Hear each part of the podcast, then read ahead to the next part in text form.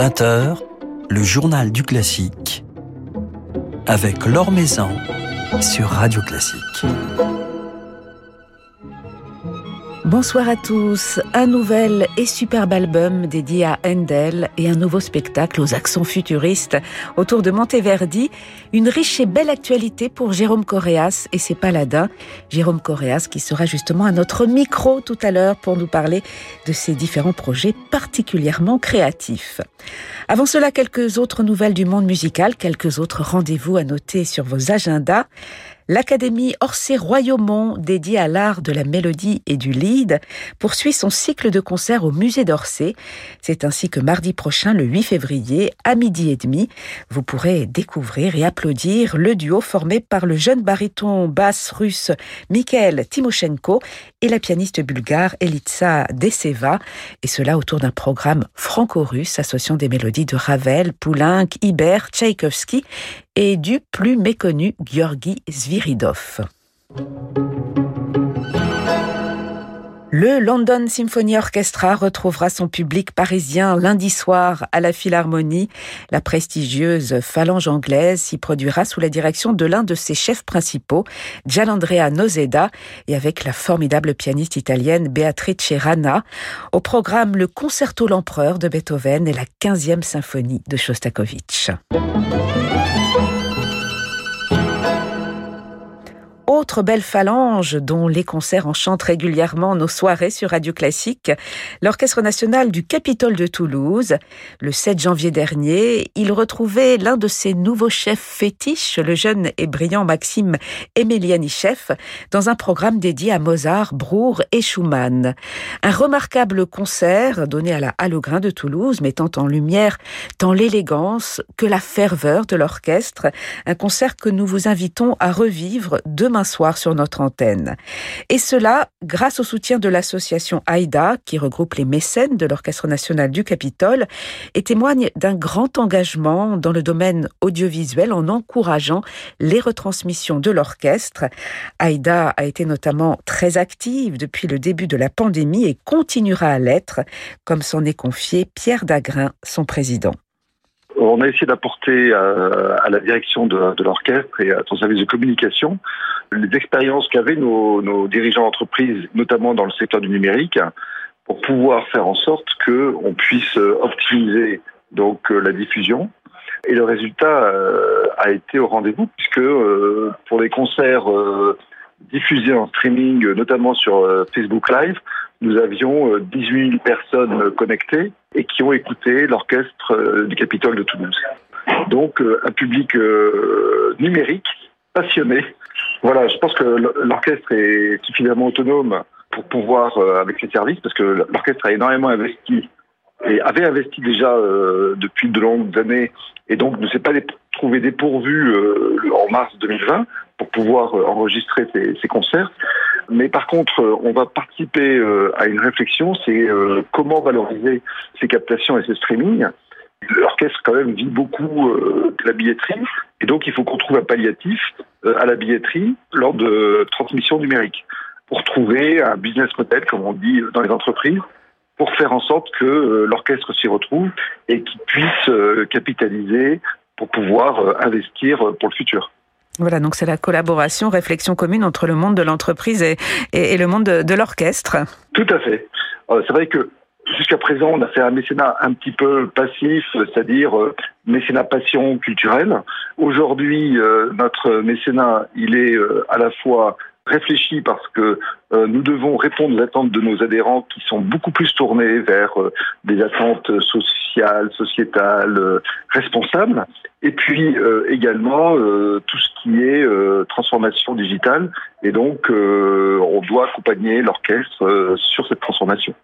Voilà, et donc Aïda soutient la retransmission de ce formidable concert donné le 7 janvier dernier, euh, concert de l'Orchestre national du Capitole dirigé par Maxime Emelianichev, qui a remporté un vif On, peut entendre à travers les micros l'enthousiasme, le bonheur, la ferveur euh, du public. Vous sentez, Pierre Daguin, ce, public toulousain toujours aussi attaché à son orchestre, toujours aussi fier de, son orchestre? Ah oui, et puis en plus, l'ensemble du public a été très frustré par ces mois de, pandémie, on est certain avec la direction de l'orchestre que la musique va pouvoir, en remplissant des salles, apporter énormément de joie de vivre pour l'ensemble du public et ça c'est le meilleur vaccin contre la morosité qu'a apporté la pandémie. Donc je pense que autant pour le public que pour euh, les entreprises mécènes de l'orchestre à travers AIDA, euh, nous apportons énormément et c'est très important que les salles se remplissent.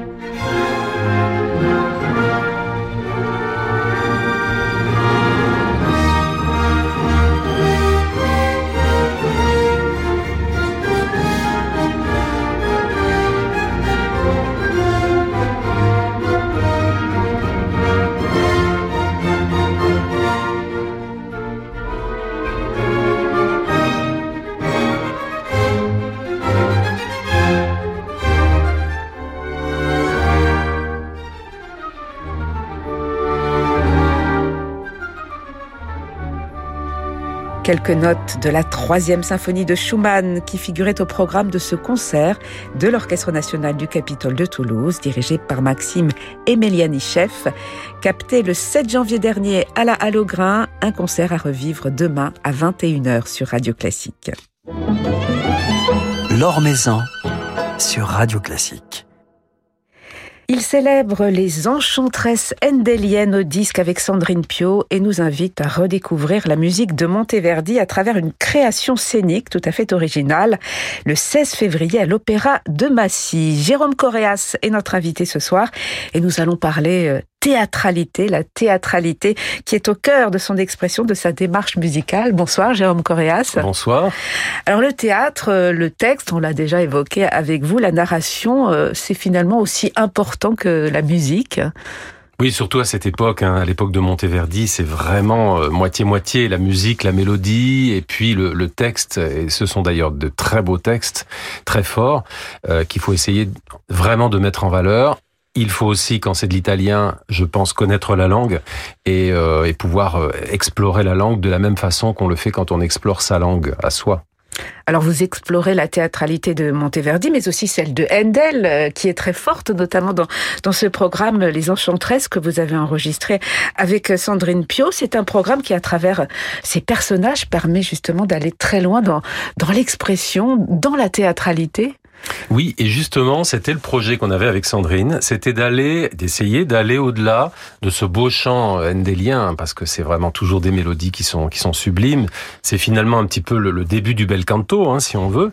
Et euh, on avait envie justement d'explorer autre chose en ne délaissant pas la, beauté de la mélodie, mais d'explorer justement le, côté très fort, très torturé de ces héroïnes euh, qui sont des femmes blessées, euh, comme Sandrine l'explique très bien d'ailleurs dans, son texte à l'intérieur du disque.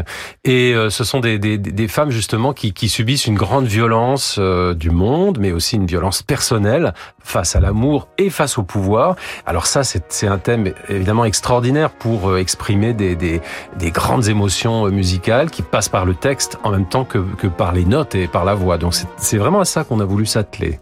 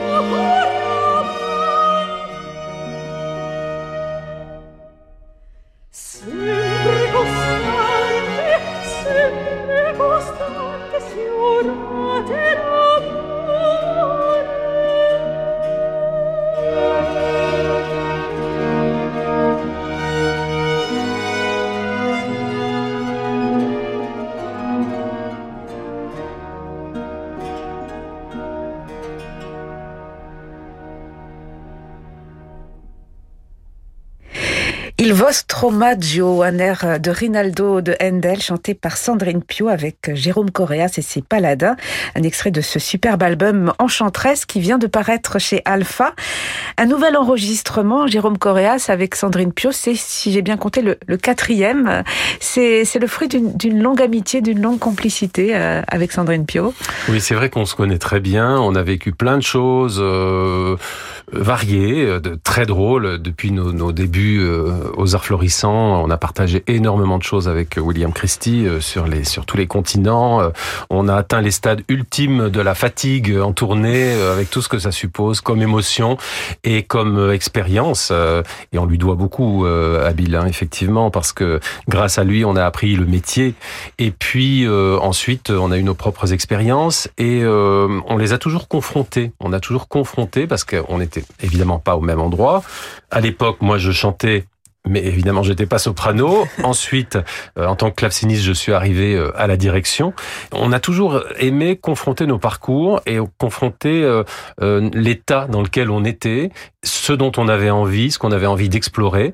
Et c'est vrai que ça nous a permis de, de concrétiser justement cette cette proximité qu'on a et à travers les, les, projets, les différents projets qu'on qu'on a fait. Et on savait jamais finalement vers quoi on allait aller, mais c'était des envies très fortes. Et dans quelle mesure vos, parcours respectifs, qui sont assez différents, puisque Sandrine Pieux est restée dans le domaine lyrique, vous vous êtes passé à, la direction, Jérôme Coréas, dans quelle mesure se, rejoignent-ils encore euh, aujourd'hui Alors, je pense déjà la, la conception du monde, la conception de, la société, la conception de la vie euh, que nous avons, qui est un petit peu la même, qui se ressemble, c'est-à-dire nous sommes en fait des, euh, gens extrêmement désespérés, mais qui aiment beaucoup rire. Donc, donc euh, voilà, on n'est pas les seuls à être comme ça. Hein. Mais c'est un cocktail, si vous voulez, qui donne des résultats parfois assez euh, euh, intéressants. Et c'est vrai que le fait de penser un petit peu notre vie et le monde un peu de la, même façon nous permet évidemment d'envisager la musique de la, de la même façon. Et, et du coup, on s'apporte beaucoup l'un l'autre.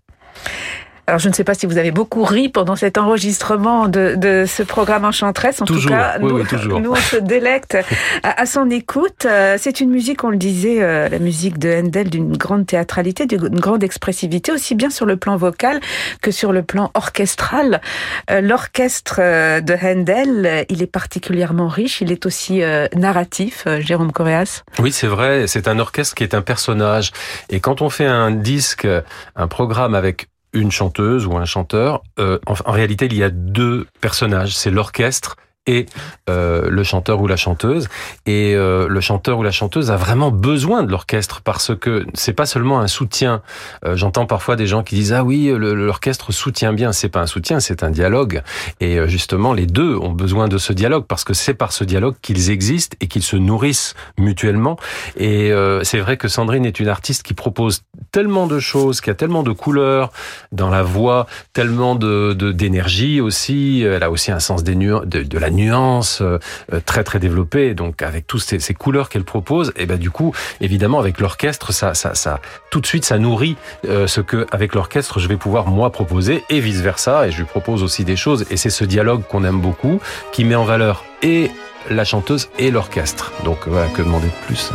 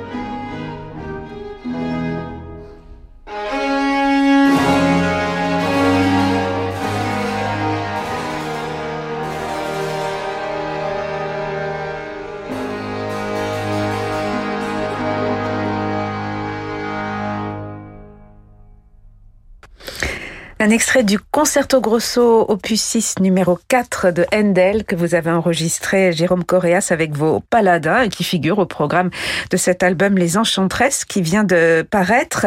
Alors euh, on évoquait votre actualité à travers cet album mais votre actualité elle est aussi scénique avec un spectacle que vous donnerez le 16 février à l'Opéra de Massy autour de la musique de Monteverdi, la musique de Monteverdi associée aux créations vidéo de Guillaume Marmin. C'est un spectacle tout à fait original euh, qui s'annonce assez futuriste, intitulé en tout cas Orfeo 5063. C'est un titre qui fait référence à celui d'une astéroïde, c'est ça? Oui, exactement. C'est euh, une chose qu'on a découverte absolument par hasard.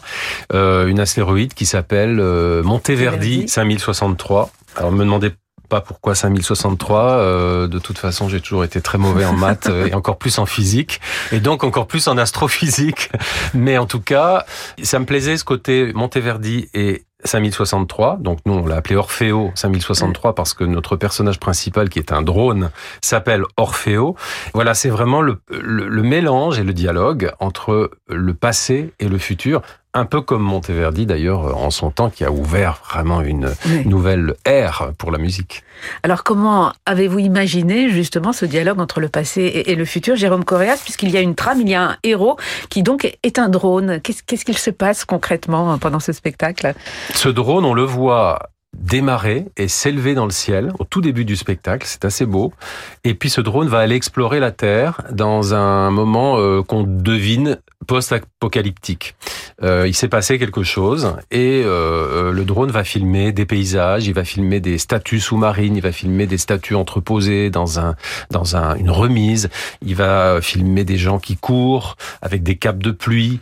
Il va filmer des, chiens qui font référence aux, aux cerbères qui gardent les enfers quand Orphée va essayer d'aller dans les enfers pour retrouver et rechercher Eurydice.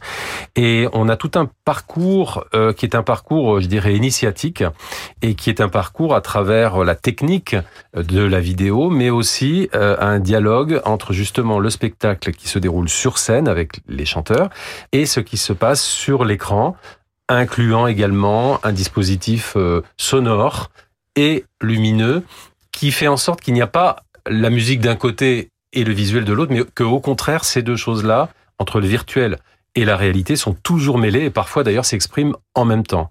Donc euh, ça nous a permis de, s'amuser énormément pour ouvrir euh, les possibilités aussi musicales. C'était un espace de liberté et, moi je pense que j'ai besoin de ça.